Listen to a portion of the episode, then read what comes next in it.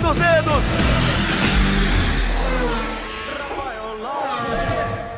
Voando baixo, este é o podcast Na Ponta dos Dedos. Seja bem-vindo à edição especial sobre os 70 anos da Fórmula 1, a segunda parte da edição especial sobre a Fórmula 1. Na primeira parte a gente falou muito sobre o Emerson Fittipaldi, o pai de todos, aquele que abriu os caminhos para os brasileiros na Fórmula 1, e também do Nelson Piquet, que foi o primeiro tricampeão do Brasil na maior categoria do automobilismo. Nesses 70 anos de Fórmula 1, a gente também tem que lembrar do Ayrton Senna, Ayrton Senna tricampeão em 88, 90 e 91, né, uh, o segundo tricampeão brasileiro, né, e conseguiu o último título do Brasil na Fórmula 1 em 91.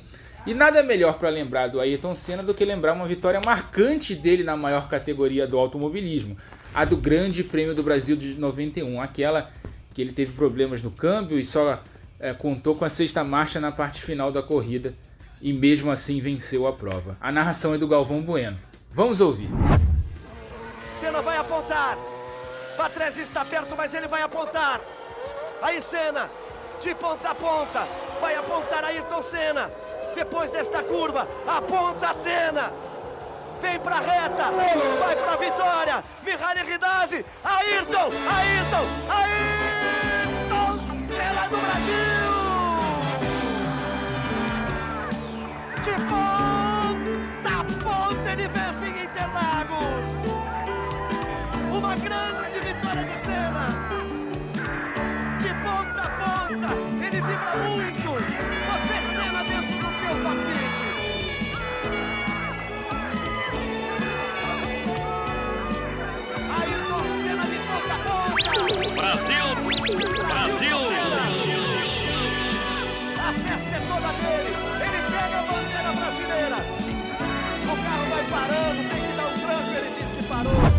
Vitória do Grande Prêmio do Brasil. Luciano de 91. Burti estava lá na arquibancada de ponta cabeça essa hora, cara. Espetacular, né?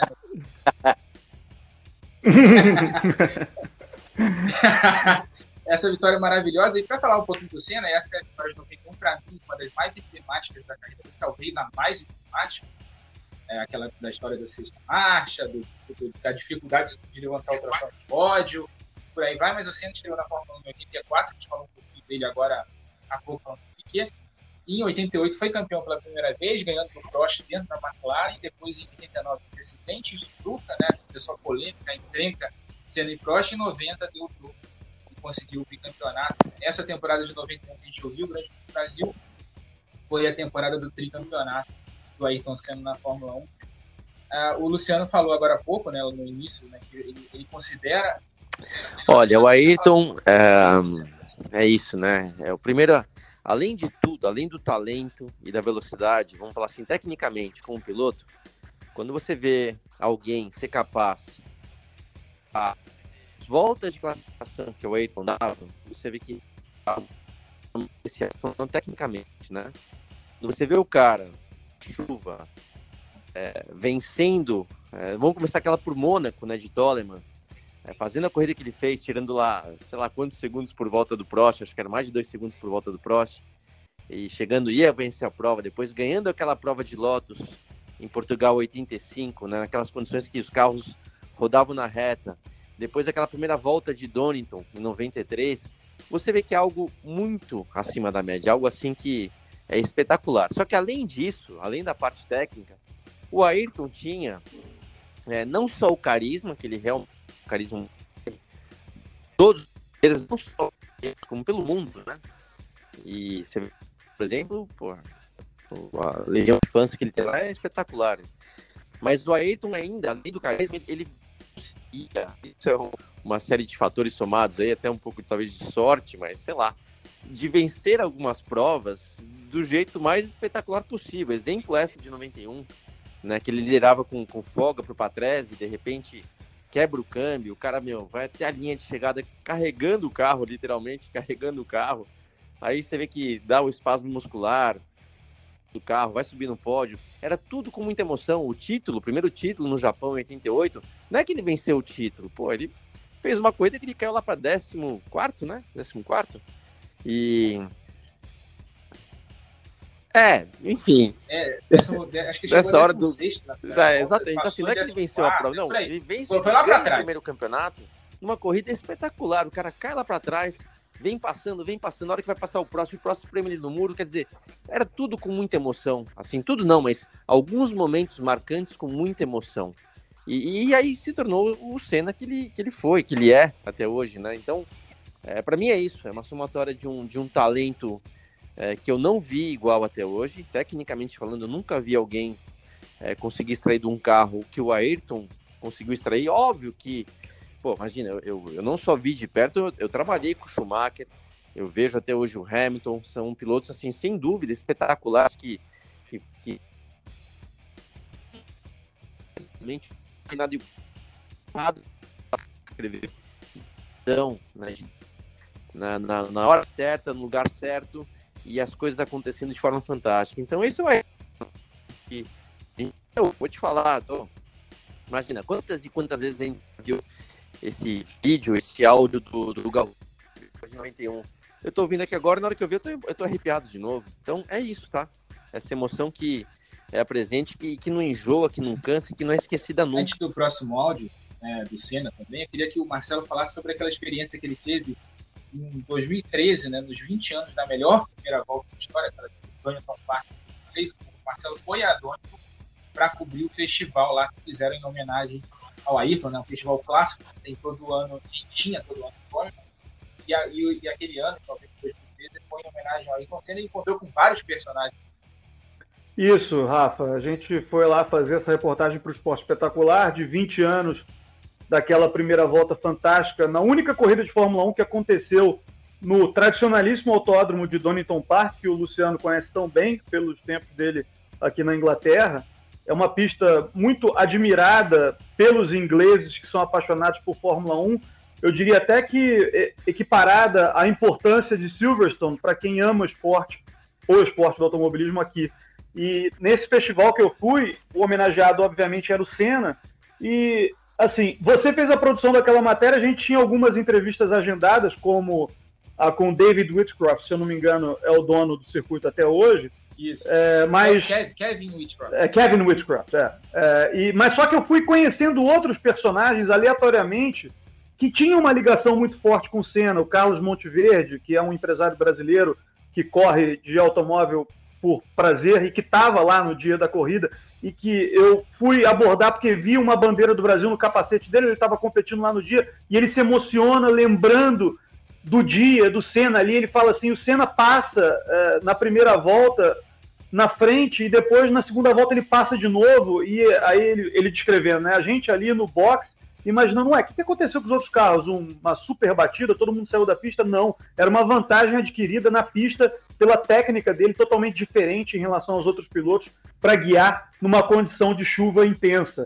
É, também conheci um fiscal de pista ali naquela, naquele dia, inglês. Essa é maravilhosa Que chega para mim, me cutuca no ombro e fala: Olha, eu quero falar contigo. Eu disse, Oi, por quê? Ele, não, eu fui fiscal daqui naquele período, eu fiz, é, é, auxiliei naquela corrida e eu tenho um filho chamado Ayrton por causa daquela corrida e por causa de tudo que o Senna fez aqui. É importante lembrar que é, Donington também é o lugar do primeiro contato do Ayrton com um carro de Fórmula 1, onde ele testou a Williams pela primeira vez. Ele acabou não indo para o Williams, mas ele botou um segundo no Jonathan Palmer, que era piloto de Fórmula 1 já à época, e aquilo ali deu toda a impressão para o povo da Fórmula 1, para o Frank Williams e para quem estava vendo o Ayrton num carro mais potente pela primeira vez, do que ele poderia fazer depois, né? Eu acho a história do Ayrton simplesmente fantástica e como repórter, ao, à medida que eu fui tomando conhecimento desses bastidores, de momentos que o Ayrton viveu, eu fui me apaixonando ainda mais pela história dele e tendo uma dimensão do impacto que ele causou no mundo inteiro, não apenas no Brasil. E sobre esse áudio que a gente ouviu aí, é muito especial, porque voltando no tempo e lembrando do que o Brasil vivia em relação ao Ayrton e ao Grande Prêmio do Brasil na época, eu lembro que havia uma pressão muito grande sobre o Ayrton, porque ele não conseguia vencer no Brasil. E ele assumia um pouco essa pressão. Era um dos poucos momentos em que ele parecia, dentro da pista, um humano falível, porque ele já tinha perdido algumas oportunidades de vencer o Grande Prêmio do Brasil, seja em Jacarepaguá, seja em Interlagos. E aí, naquele momento, ele consegue, ele extravasa e com uma dificuldade muito grande típica dos atos heróicos, né, da mitologia grega, do sofrimento que leva que leva à glória. Então é muito Jornada especial por isso também, né? São jornadas heróicas, como você falou. O Fred, e até aproveitando esse gancho do, do Marcelo, só para a gente encerrar esse, esse tema para a gente ouvir o próximo áudio, é, e também tinha toda. A gente fala da, Senna representava dentro do esporte, mas a gente também tinha todo aquele contexto que acabou elevando a imagem do Senna a algo inimaginável para um esportista. É, exatamente, Rafa. O Brasil social, vivia né? um momento complicado no futebol. Os ídolos brasileiros tinham ido jogar na Europa, né? E deixado o torcedor brasileiro órfão, né? A seleção brasileira veio de duas eliminações traumáticas de Copa do Mundo. E o Senna consegue duas vitórias extraordinárias é, em momentos muito tristes do Brasil, né? No, a primeira vitória dele em Portugal, em 85, depois da, da, que o Senna venceu a corrida, o Brasil perdeu o Tancredo Neves, presidente eleito. Seria o primeiro presidente depois da ditadura militar. E em 86, ele ganha o Grande Prêmio dos Estados Unidos em Detroit, um dia depois da eliminação do Brasil na Copa do Mundo para a França nos pênaltis. E ao vencer essa corrida, ele leva a bandeira do Brasil com orgulho. E aquilo era uma forra também em cima dos franceses, já que é, a equipe Lotus tinha é, motores Renault e tinha muito, muito francês ali na, na equipe. Então, é, foi uma forra com, com, tanta zoação, com tanta é, gozação depois daquele jogo. E aí o Senna é, instintivamente pegou a bandeira do Brasil, uma bandeira pequenininha, né? E isso conquistou o torcedor brasileiro. E aí depois veio aquela enxurrada de vitórias, como disse o Luciano, é, conquistas é, com dose de drama, com sofrimento, enfim. E isso fez o Ayrton cair nas graças do público brasileiro que vivia uma época complicada né, na economia, né, com a inflação atingindo níveis estratosféricos. O Ayrton Senna era, naquele período, a única alegria do brasileiro. Então agora a gente vai ouvir a, a, o último título, a narração do Galvão Bueno, do último título do Ayrton Senna, grande prêmio do Japão de 91. Essa narração ficou famosa. Restam três curvas. Berger se aproxima. Aí vem Senna. A McLaren prepara a festa. A Honda prepara a festa. A torcida japonesa prepara a festa. O Brasil prepara a festa de Senna. Aí vem ele. Se aproximando da Shinkane. Berger na ponta ali atrás. Vem pra vitória Senna. Ayrton Senna. Aí vem ele. Na Shinkane. Berger se aproxima muito. Berger encosta, ele faz o sinal para Berger. Aí vem Senna, ele faz o sinal. Eu sabia, eu sabia! Senna deixa Berger passar. Brasil. Gerhard Berger vence. Ayrton Senna do Brasil, tricampeão mundial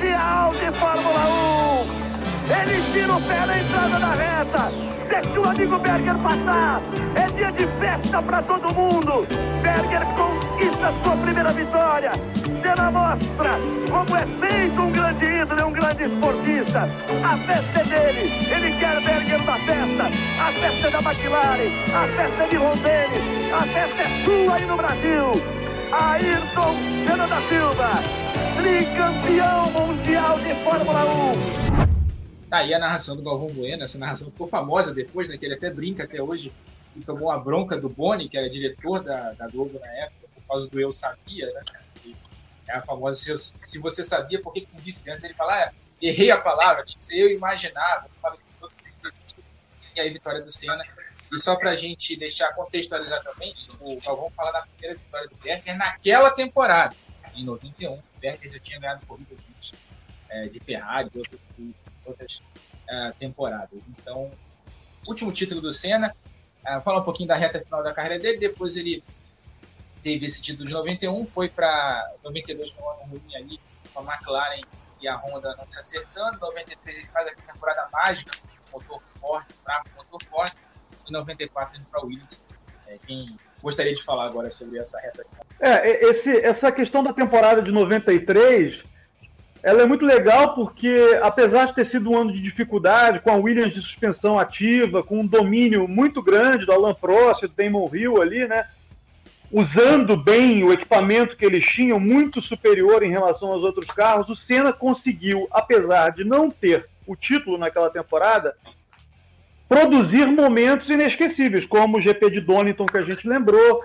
E uma vez eu entrevistei o Michael Andretti sobre esse carro especificamente, que era o companheiro de equipe do Senna na McLaren nessa temporada, E o Michael, apesar de ter tido uma temporada desastrosa, que acabou terminando com qualquer pretensão dele de se firmar na Fórmula 1, ele disse algo muito interessante. Aquele carro era especialmente bom em chuva. E o Prost era um piloto especialmente é, é, avesso à chuva. O Rubinho até costuma dizer a expressão de que quando começava a chover, a boquinha do Prost mudava, os olhinhos dele mudavam um pouco, ele ficava com uma cara meio de triste. E aí, com essas informações, a gente pode imaginar é, é, o Senna, com aquela gana de vitória que ele tinha, cada vez que ele via um pingo cair, se somava tudo, né? O talento dele na chuva, mas a facilidade que aquele carro, que não era um carro perfeito da McLaren, tinha para situações de chuva, versus a dificuldade que o Prost tinha em situações de chuva. Então, isso acabou promovendo grandes momentos na temporada de 93, apesar do Senna não ter sido campeão. Olha, para mim, tecnicamente falando, é, foi a melhor temporada do Senna em 93, porque ele consegue é, operar alguns milagres, né? Como disse aí o, o, o Marcelo, essa corrida de Donington, uh, teve o Grande Prêmio do Brasil que ele ganhou quando ninguém imaginava, enfim. Mas é, o Prost escapou na chuva. É, tem a corrida do Japão o também, que choveu no meio. Chuva, né? é, o Senna conseguiu liderar o campeonato na, na, na, primeira metade de uma forma impressionante. Ganhou pela sexta vez em Mônaco, se tornando o Mister Mônaco, definitivamente, o rei de Mônaco. É, então o Senna, aos 33 anos, estava no auge da, da, sua forma técnica. Era uma pena que faltaram alguns cavalinhos aí para o Senna brigar de igual para igual com o próximo no restante da temporada. Se a gente pensar que em 16 corridas de 93, o Prost ganhou 7 e o Senna 5, com uma diferença tão grande de potência do carro, é, com quase 80 cavalos, 90 cavalos. Um carro bem inferior, né? Mostra realmente que o Senna fez uma temporada absurda em 93. É, realmente é, foi o auge, o auge do Senna. Ele. Luciano. O Marcelo, o Fred escreveram muito bem. Uh, Cara, não tenho muito mais para falar, só lembro que eu, né, aquilo que eu falei, o estado da arte, em termos técnicos, de ver alguém pilotar é, no nível acima dos demais, né? Então ficou comprovado isso.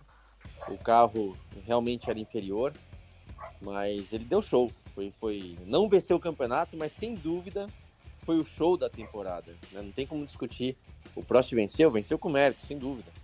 Mas o show daquele ano foi, foi Senna. E, eu concordo, tá? Talvez o seu melhor ano na Fórmula 1. É, mesmo não vencendo, ali ele estava, vamos dizer assim, imbatível. Dentro, se tivesse todo mundo no mesmo carro, ele seria imbatível. Então foi, foi um ano realmente muito especial.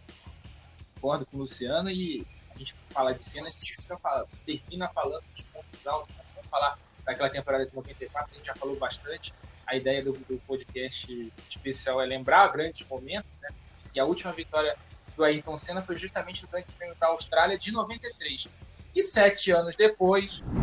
Rubens Barrichello entra no estádio. Agora são três curvas. O torcedor alemão toca buzinas, agita as bandeiras da Ferrari. Capricha, Rubinho, capricha que é o seu dia. Capricha que é o seu momento. O Brasil inteiro vibrando por você. Aí vem Rubens Barrichello. E nós vamos ouvir o tema da vitória. Que há sete anos não tocávamos. Aí vem Rubinho na ponta dos dedos. Rubens, Rubens, Rubens, Rubens Barrichello do Brasil!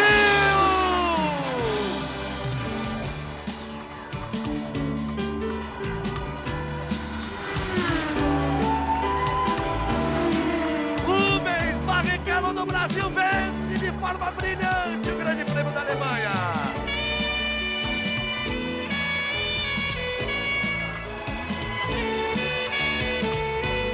Chegou o dia!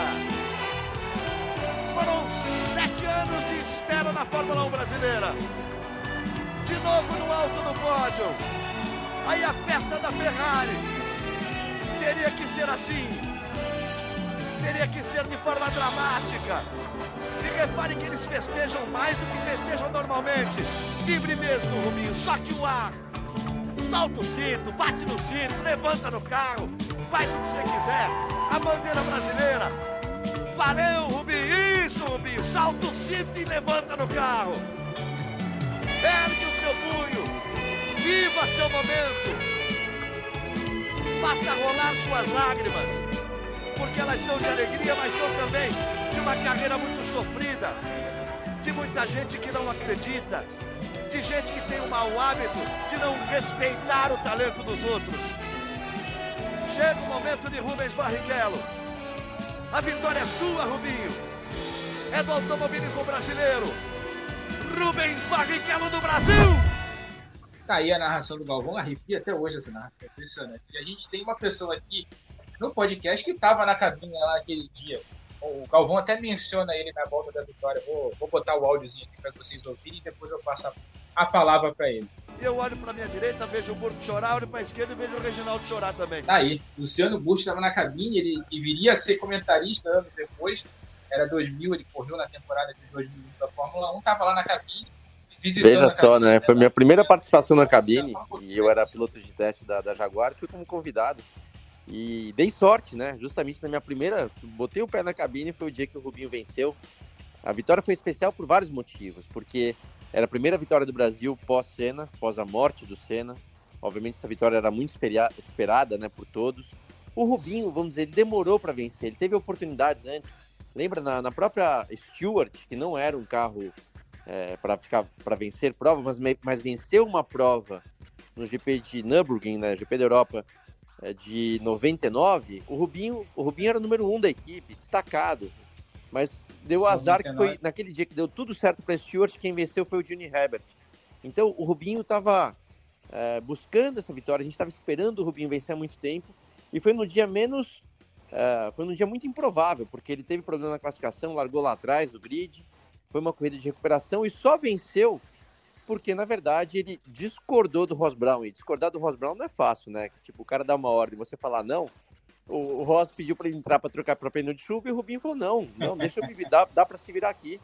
Mesmo com a pista molhada, ele conseguiu é, permanecer na pista de pneu de, de pista seca e venceu a prova. Então, foi algo assim, de novo, um momento muito bacana de, de poder estar tá lá presente, de ver né, uma nova vitória brasileira, de ver um amigo vencendo, né, o Rubens. Então, foi muito marcante esse dia. Aí o Rubinho falou aqui com a gente do podcast na ponta do dedo, relembrando esse dia. Vamos ouvir o que tem a dizer. Eu lembro Hockenheim como se fosse hoje. Eu lembro de ir dormir no sábado, super cabisbaixo.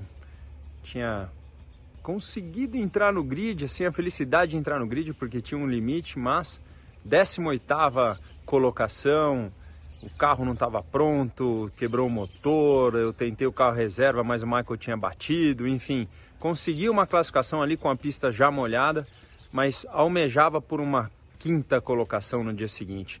E aquele dia me mostrou que nós, gente, que nós não podemos deixar de sonhar em nenhum momento. E aí eu saí com tudo numa corrida que aconteceu de tudo e ainda poder falar na, no, nos momentos finais ali, não, não, é, Ross Brown, eu ficarei na pista porque hoje, hoje pode deixar que eu comando. E aí foi, foi realmente desse jeito. E o que me fez fazer aquela última volta completa, é, soberano, digamos assim, foi a esperança de que a musiquinha tocaria para mim. O tema da vitória, aquele tema que tocou para o chefe tantas vezes, era fazia parte do, do, do meu sonho e, e, quando eu toquei naquela reta final e entrei no estádio, eu sabia que o estádio estava muito molhado, mas e que eu, eu iria me, me sustentar ali porque aquele dia era o dia. Então, depois da corrida, era tudo que eu pensava. Quando eu chorei no pódio é porque eu lembrei realmente do, da vitória do, no Brasileiro de 1987, quando meu pai teve que vender o nosso, o nosso carro de casa para eu poder é, continuar correndo. Aquilo ali talvez foi a força maior que me deu para chegar lá a Hockenheim. Então, o tema da vitória aliado à emoção da família Barrichello são, são com certeza os itens mais fortes da minha vitória de Hockenheim. Aí, o Rubinho queria primeiro que o Fred sabia falar. A carreira do Rubinho é, é muito boa. É, piloto que venceu 11 corridas, ficou 19 temporadas na Fórmula 1, ficou seis anos na Ferrari. É, é, é uma carreira com, com, excelentes atuações. A gente lembra dessa de Hockenheim de 2000, tem aquela de Silverstone em 2003, que ele foi soberano. É, qualquer país do mundo ele seria exaltado como um excelente piloto, é, que vencedor de grandes prêmios, enfim, duas vezes vice-campeão do mundo. Infelizmente, no Brasil, é, alguns não souberam valorizar essa grande carreira que o Rubinho teve. Infelizmente, no momento que ele estava no auge da forma, ele tinha como companheiro, como companheiro de equipe o Michael Schumacher, que é um dos maiores pilotos de todos os tempos. E numa equipe montada por ele, Schumacher. Então, era uma situação um pouco mais complicada. E é, um pouco mais ou menos como aconteceu no caso da, da Copersuca, ele acabou vítima de muita piada, uma, uma, uma coisa maldosa de, de, algumas pessoas, enfim, e a carreira dele é, definitivamente deveria ser é, bem mais valorizada aqui no Brasil, porque quando a gente vai na Europa, a gente conversa com as pessoas, ele é um piloto extremamente admirado é, em qualquer país que a gente vai. É, e no Brasil, eu acho que talvez só nos últimos anos, depois que ele deixou a Fórmula 1, foi para a Stock Car, enfim, a gente, talvez algumas pessoas que não, não tenham percebido na época é, começaram a perceber o grande piloto que o Rubinho sempre foi. Marcelo, a gente viveu algumas situações, eu sei que você também, nesses anos de reportagem, viveu várias situações que mostraram para você o quanto é respeitado fora do país. É isso, Rafa. Eu vou fazer um comentário na esteira do que disse o Fred, mas também trazendo alguns detalhes de bastidores. Primeiro bastidor, 2000, vitória do Rubinho em Hockenheim, a primeira dele na Fórmula 1. Eu estava de férias em Muriqui com os meus primos, meus amigos, e, e, assim, era um dia assim que estava todo mundo já desmobilizado do Grande Prêmio, não queria assistir porque o Rubinho ia largar um pouco mais atrás, mas eu insisti em ver aquela corrida e fiquei preso ali na frente da televisão acompanhando essa vitória espetacular com requintes de Ayrton Senna na atuação do Rubens Barrichello. É um momento muito, muito, muito bonito dele na Fórmula 1 e do Brasil na Fórmula 1. Segundo o bastidor, 2013, Silverstone, Rubinho comentando a Fórmula 1 com a gente.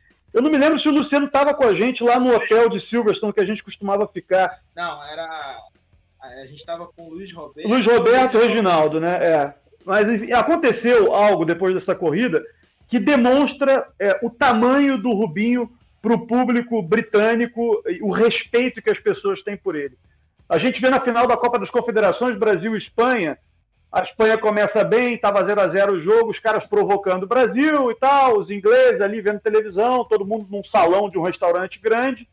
E, enfim, começa uma provocação de lá para cá e tal, não sei o quê. E a gente ali jantando, tomando um vinho e tal, já sobe o tom um pouquinho. E quando o Brasil mete o primeiro gol no jogo, a gente meio que se revolta e o Rubinho se revolta mais. O Rubinho vai correndo em direção a esses caras meio que para botar o dedo na cara e ia começar uma briga. Eu lembro até que o Reginaldo pôs um pouco a viola no saco no dia, se fugiu um pouco da situação, mas eu fui lá tentar ajudar. É, e aí, eu falei, bom, vai rolar uma briga aqui, eu vou ajudar o Rubinho a sair dessa situação. Mas quando os caras reparam que é o Rubinho falando com eles, o tom muda completamente. Um tom de idolatria pelo Rubinho, mesmo naquela situação tensa. E começam, oh Ruben, sorry, sorry about that. We don't, we didn't want to, you know, to make you feel bad about Brazil, blá blá blá, né? Não queríamos fazer você ficar se sentindo mal em relação ao Brasil e demonstrando um total respeito porque era o Rubinho ali falando com eles, apesar do Rubinho estar tá xingando ele. Então, é, isso, é, isso demonstra, isso demonstra o respeito e a paixão que um piloto da, da qualidade técnica do Rubinho é, desperta nas pessoas que realmente amam o automobilismo, que era o caso daqueles ingleses que estavam ali naquele dia, naquele restaurante. E depois ficou uma situação harmônica, eles ali conversando e tal, e perguntando coisas para o Rubinho, encantados de estarem do lado do Rubens Barrichello, um campeão, um vencedor de 11 corridas, e é sempre importante destacar esse aspecto da Fórmula 1, porque quem vence uma corrida na Fórmula 1 é um campeão também, até pelo conceito da categoria. Né? O, o, Grande Prêmio ele é algo único, além do campeonato de construtores e do campeonato mundial de pilotos da temporada. O Grande Prêmio por si só é uma competição que vale um título de campeão, não apenas de vencedor daquela etapa. E o Rubinho foi campeão 11 vezes, assim como o Felipe Massa. Ganhou 11 corridas também. E isso precisa ser valorizado. E alguém que fica 19 anos na principal categoria da Fórmula 1 sem um super patrocinador por trás, é um fora de série, é um acima da média. Eu diria além até, valorizando todos os pilotos brasileiros, como você fez no início do podcast, Rafa. Um piloto brasileiro, desses 30 da história, que consegue chegar à Fórmula 1, é, invariavelmente sem o apoio financeiro que um piloto europeu, ou um piloto americano, ou um piloto asiático tem, é um herói. E aí minhas palmas aqui para o Luciano também, porque fazer parte desse circo, desse, desse, do ápice do automobilismo mundial, sem a grana por trás, eu diria que na história do Brasil só um piloto teve muita, muita, muita grana por trás, que foi o Pedro Paulo Diniz, e talvez pelo critério técnico não tivesse chegado à Fórmula 1, todos os outros são heróis. E os caras que venceram são super-heróis. Então o Rubinho, no meu ponto de vista, é um super-herói que deve sempre ser exaltado pelo público brasileiro, como já é pelo público correto, que de tá? fato ama o automobilismo pelo mundo. E até aproveitando só para trazer um número para corroborar o que o Correia disse, né, que o Marcelo disse, foram 1.018 GPs de Fórmula 1 disputados até hoje, com 108 vencedores. Então, é, e o Rubinho participou de 323. É, você ser vencedor né? de uma corrida na Fórmula 1 e conseguiu 11 vitórias nessa é. carreira. Exatamente. Um terço, né, quase. o Rubinho é parte é o maior é o maior piloto, mais de corridas até hoje na Fórmula 1, né? O, o Kimi Raikkonen está perto de, de, bater essa marca. A gente vai ter que ter temporada esse ano né, para o Kimi poder tentar bater essa marca, mas uh, o Rubinho hoje é o recordista de corridas na Fórmula 1, é, na história da Fórmula 1. Isso é um outro feito muito importante do Rubinho. E depois do Rubinho, a gente teve o Felipe Massa. Vamos ouvir uma vitória do Felipe aqui, a vitória do Grande Prêmio do Brasil de 2006, uma vitória emocionante em Interlagos. A primeira vez que um brasileiro ganhou Interlagos depois de 93, quando o Senna ganhou pela segunda vez. Vamos ouvir agora. Lá vem ele, capricha, vibrando dentro do carro, já largou o volante. Lá vem ele, Felipe, Felipe, Felipe, Felipe Massa do Brasil!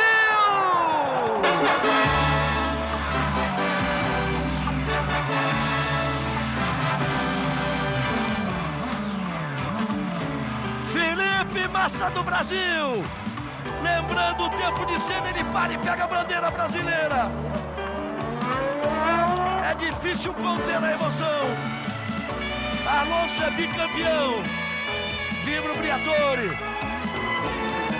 Mas é uma tarde brasileira em Interlagos. Toquem bem alto o tema da vitória que o Brasil ganhou de novo em Interlagos. O nome dele é Felipe. Felipe Massa do Brasil! Aí a narração do Galvão, gosto muito desse trecho, né? Toquem bem alto o tema da vitória que o Brasil ganhou de Interlagos, é maravilhoso esse tema. essa frase que o Galvão solta. E o Felipe falou com a gente sobre a emoção aí de ganhar essa corrida. Oi, Rafa e amigo do Na Ponta dos Dedos. Bom, estamos aqui para falar de Interlagos. Interlagos, em primeiro lugar, é um lugar é, muito especial para mim, né? É um, é um lugar que é, sempre fez parte da, da, dos meus sonhos, né, da minha história. História dizendo que eu comecei no cartódromo, né, de 8 a 16 anos correndo no, no cartódromo, de, depois eu fui para o autódromo, e, e, e, sempre fez parte da, da minha história, né? E um dia, quem sabe, chegar na Fórmula 1, é, correr na frente do povo brasileiro, representar o meu país. E eu tive a chance de não só chegar, mas como é, vencer né, vencer em um momento é, onde momento mais feliz da minha vida, né, largando na pole position, vencendo é, com pilotos como era Michael Schumacher, meu companheiro de equipe, e sentir a emoção de, de, de vencer em casa, na frente da torcida, né, aquela emoção onde eu via o Ayrton Senna é, vencer, é, o Ayrton Senna é, comemorar junto com, com a torcida, né, chorando e gritando. E para mim isso aconteceu, né, de uma maneira muito parecida, né, onde eu consegui é, sentir toda a emoção, consegui sentir o amor, o carinho dos brasileiros. Então, para mim, é, isso é uma, é uma, uma realização de um sonho, é uma emoção. Ainda mais depois da corrida, assistindo a corrida, né, com a, com a narração do Galvão, era impossível não chorar, era impossível não, não, não, não, não se emocionar e não curtir e curtir aquele momento, né? Ele narrando a corrida do começo até o final e você junto, né? É, e imaginando que era você, aquela pessoa que estava vencendo é, no seu país, né? Na sua cidade e com, com os seus fãs. Então, é, sem dúvida, o momento mais é, marcante, histórico e, e feliz que eu tive no meu lado profissional é, consegui vencer duas vezes Interlagos, a segunda foi ainda lutando pelo título, né, em 2008, é, é, e consegui ter três pole position em Interlagos e consegui ser o brasileiro com maior número de pódios no Grande Prêmio Brasil, né? E então Interlagos é, está e sempre estará muito no meu coração, fazendo parte da minha vida e parte de, de realizações de realização dos meus sonhos, sem dúvida. Aí o Felipe falando sobre a vitória dele em 2006 e também a de 2008, né, aquela que ele foi campeão por 30 segundos, por 500 metros, deu para ser campeão, e até hoje eu lamento aquela temporada de 2008. Aquela temporada de 2008 é, pois é, era é. do Felipe Rafa, é é o seguinte, é difícil a gente, olhando para trás, né, quando a gente vê qualquer campeonato decidido, sempre quando tem uma disputa, não sei quando é, né, sempre um perdedor. E a gente e pensa, né? Mas poderia ter acontecido isso, poderia ter acontecido aquilo. A verdade é, tanto o Hamilton tinha mérito para aquele ano, como o Felipe também teria. Qualquer um dos dois que vencesse aquele ano estaria em boas mãos. Mas é, o Hamilton venceu, né? E quando você volta realmente, vendo tudo que aconteceu, o Felipe teve alguns azares, né? Na Hungria, quando quebra o motor no finalzinho, aquele fato lá de Singapura, do pit stop. Mas o Hamilton também, então acabou que corrida é isso, né? É, o resultado não pode ter o e se, e se, o se não existe. Então é, foi uma pena, seria é, muito bom para o Brasil de poder ter um piloto vencendo é, pós Emerson e Senna. Mas eu digo o seguinte, eu vejo com bons olhos, né? Que vem o próximo, né? O Felipe não conseguiu carimbar essa, uh, mas, né? A gente ainda acredito que a gente ainda vai ter alguém que vai poder trazer essa felicidade de poder brigar não só por vitórias, mas, não só por vitórias, mas também pela disputa e quem sabe a conquista de um título mundial para o Brasil.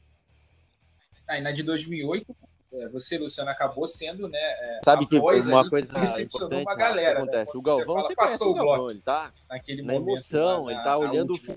fim, tá contando vitória do que sim, sim. Né? Felipe, o bloco todo mundo ali olhando pro Felipe, eu tava olhando pro Glock. Onde é que tá o Glock? Tá? É, a posição que o Hamilton poderia ganhar. Porque eu, eu já sabia que o Glock tava de pneu para pista seca e que seria muito difícil de permanecer até o final. E tinha muita gente que nem imaginava que isso estivesse acontecendo. Então, na hora que eu vi, eu vou até te falar, eu acho que eu falei, já era, antes mesmo do, do Hamilton passar, porque tava na cara que ele ia passar.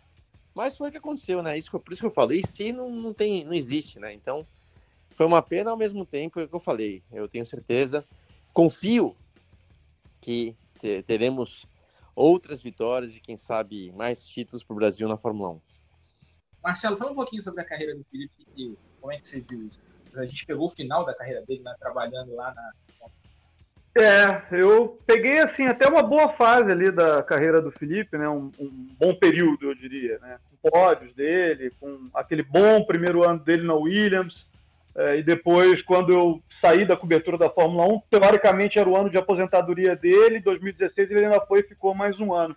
Eu tenho uma teoria sobre o Felipe que eu nunca nem dividi com ele, mas já dividi com alguns amigos meus, queria saber se vocês concordam ou não. O Felipe, ele entra na Fórmula 1 com uma esperança muito grande do público brasileiro especializado de conseguir vitórias e conseguir o título. E ele corresponde a essa expectativa. E eu acho que, olhando as características do Felipe como piloto, isso é, talvez tenha sido um pouco. É, é, é, isso tenha mudado um pouco depois de algumas alterações de regra da Fórmula 1 e dos carros da Fórmula 1. E eu explico por quê. Eu acho o Felipe um piloto muito agressivo, de tocada super agressiva, o que é muito bonito de ver. E é por isso que tanta gente aqui fora, por exemplo, admira o Felipe como piloto especificamente por algumas características dele. O cara que freia muito em cima, que está sempre muito agressivo na tocada dele. É um cara menos administrador, se a gente fosse comparar, por exemplo, com pilotos como o Jenson Button ou como o Kimi Raikkonen, que foi até companheiro de equipe do Felipe na Ferrari. É, e, e, a Fórmula 1, quando o Felipe entra, ela era é, adequada a esse tipo de piloto. Então o Felipe na Sauber consegue bem, ele depois vai para a Ferrari, consegue ir para a Ferrari, porque ele demonstra essas características dele, de piloto super agressivo, se aproveitando do motor V10 que a Fórmula 1 usava na época e principalmente daqueles pneus radiais, né, raiados que a Fórmula 1 tinha e que eram muito menos consumidos do que os pneus que a gente passou a ter depois na Fórmula 1, que dependiam de uma administração maior do piloto, de uma delicadeza maior na tocada. Então muita gente diz que a carreira do Felipe é dividida pelo acidente que ele sofre na Hungria em 2009, que depois, teoricamente, ele perde desempenho e não consegue ser o mesmo piloto. Ele várias vezes já falou que isso não afetou tanto a carreira dele, e eu concordo com o Felipe, mas eu vou além. Eu digo que a mudança de regulamento da Fórmula 1, tendo esses carros menos potentes, menos é, adaptáveis a pilotos tão agressivos de tocada como o Felipe, e principalmente com os pneus menos adaptáveis a esse tipo de tocada, é, fizeram com que o Felipe não se tornasse um campeão mundial posteriormente. Eu acho que se os carros tivessem mantido aquelas características, com pneus mais duros, mais resistentes e motores mais potentes, possivelmente o Felipe conseguiria ter vencido um título aí, levado um título na Fórmula 1. É uma opinião que eu tenho, assim. É, eu, eu digo o seguinte, o que o, que o, o, o, o Correio está falando faz todo sentido, mas para mim o que aconteceu com o Felipe pós-acidente foi um grande problema que teve. Qual que foi? Antes do acidente, ele e Raikkonen dividiam a equipe, o Felipe era o cara no Felipe que eles apostavam, então ele tinha um apoio Porém, pós-acidente, quando ele volta, tá o de Fernando Alonso ao seu lado. E a gente sabe como é o Alonso, né? Pega... É, eu acrescentaria que é, aquele, aquele episódio de Hockenheim, que o Felipe é obrigado a ceder a vitória ao Fernando Alonso, exatamente um ano depois do acidente dele na Hungria, aquilo para a confiança do Felipe, é, imagino que tenha sido decisivo para ele ter problemas nos anos seguintes. É, eu concordo, eu acho que aí foi isso também. Acho que foi um ano, logo um ano depois, exatamente acidente é, da Hungria, né? E ele voltando, estava ganhando corrida, estava num ritmo bom e ali foi, foi, um golpe psicológico ali, que ali ele achou, descobriu que a Ferrari já não estava mais do lado dele como disse o Luciano. Acho que foi, foi decisivo aquilo ali. Mais do que o acidente, o acidente ele, ele mesmo fala que não, que não tem, é, como é que eu posso dizer, não teve influência no desempenho dele depois da, depois do acidente, ele mesmo fala isso, não teve problema nenhum depois do acidente, é, físico que eu digo, mas para mim aquele golpe psicológico foi decisivo para o que a gente viu depois na carreira do Felipe um pouquinho, principalmente naquele tempo de Ferrari, ele foi recuperar o ritmo dele quando foi para o Williams. Falamos bastante do Felipe Massa, da carreira do Felipe Massa, a gente teve, lembrou aqui nesse podcast, esse longo podcast, já tem quase uma hora e meia de programa, a gente lembrou os pilotos brasileiros, momentos marcantes da história da, do, da Fórmula 1 no Brasil, né? Esse especial de 70 anos da Fórmula 1. Claro que a gente também teve grandes pilotos como o Manuel Fangio, Michael Schumacher, agora o Lewis Hamilton batendo todos os recordes. É, a gente tem que lembrar de todos eles, mas a gente aqui, para homenagear a Fórmula 1, lembrou aqui do, dos pilotos brasileiros, da, dos grandes veículos brasileiros. E a Fórmula 1 tem grandes fãs no Brasil muito por causa disso, mas também é, que gostaram da categoria, gostaram do esporte por causa dos pilotos estrangeiros dos, grandes pilotos da história da, da Fórmula 1. Queria me despedir de vocês, Fred Sabino. Prazer estar um contigo, abraço, Rafa, Luciano e Marcelo. É, nessa quarta-feira, o Globoesporte.com tem vários especiais aí sobre os 70 anos da Fórmula 1. É, no blog F1 Memória que eu tenho, é, eu levantei 70 números, 70 estatísticas diferentes e bastante curiosas aí para a gente é, relembrar esses 70 anos da Fórmula 1. E além disso, no site a gente tem um resumo curtinho, com foto, tabelinha, com de todas essas 70 temporadas. Você não pode perder, é só clicar lá no Globoesporte.com. Imperdível, você que está ouvindo aqui o podcast, vai lá no Globoesporte.com, clica, confere as matérias especiais, o post especial do Fed, mais memória que vale muito a pena. Luciano, curte um abraço. Valeu, Rafa. Valeu, Fred. Valeu, Correge. Sempre legal quando a gente tem alguém diferente. Prazer ter o Correge aqui. Então, é isso aí. Tamo junto e vamos para a próxima. Marcelo Correge, aí direto de Londres, aí, nosso correspondente, que vai acompanhar parte da temporada da Fórmula desse ano. Agradecer pela tua presença, por sei que teu tempo deve estar enrolado aí por causa dessa da história da pandemia, mas Obrigado aí pela presença. Sei que você adora a Fórmula 1. Um prazer ter você aqui Na Ponta do Fio. É isso, Rafa. Eu que agradeço pelo convite. Sempre um prazer conversar com vocês, falar de Fórmula 1 e saciar um pouco dessa abstinência da temporada de 2020 que a gente está vivendo por causa da pandemia de Covid-19.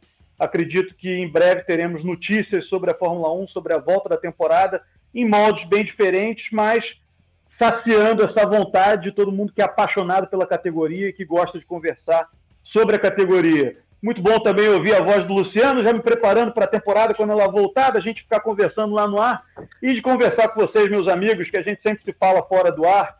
E, invariavelmente, o tema é Fórmula 1, que é essa paixão de todos nós. Um abraço a todos e até a próxima. Abração, Marcelo, Luciano, Fred. Obrigado a você que ficou ouvindo o Na Ponta dos Dedos até agora, um programa especial. Espero que você tenha gostado. Esse podcast tem a edição do Bruno Mesquita e do Maurício Mota, a coordenação do Rafael Barros e a gerência do André Amaral. Velocidade nos canais Globo, emoção na pista. Na ponta dos dedos!